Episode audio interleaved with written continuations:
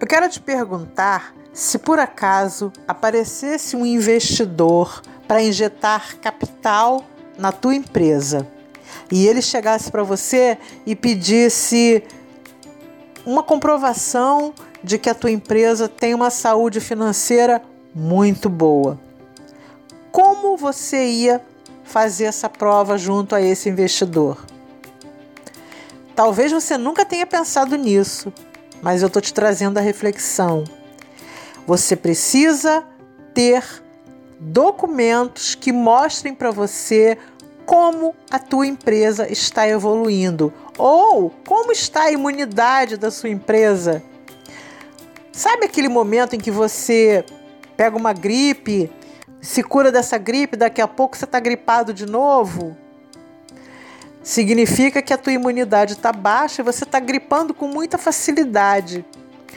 Da mesma maneira que nós cuidamos da nossa saúde, a gente também precisa cuidar da saúde da empresa. E a saúde da empresa gira em função do financeiro.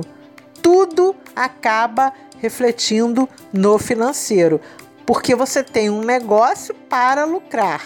Então a reflexão é: como você mostra para um possível investidor que a empresa vai bem das pernas? Será que você tem indicadores Será que você consegue responder de bate-pronto? É isso que eu quero que você reflita. Nós estamos no momento em que você precisa tomar decisões para que um novo ciclo se inicie.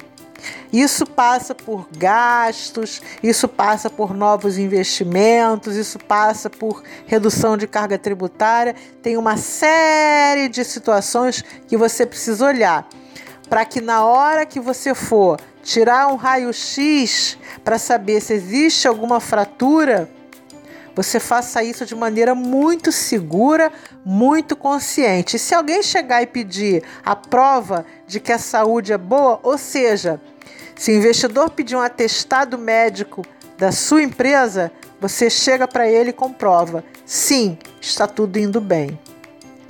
Ok? Fica essa reflexão aqui. Eu sou Sueli Angarita, sou sua consultora para assuntos empresariais, porque uma boa estratégia pode mudar o resultado da empresa.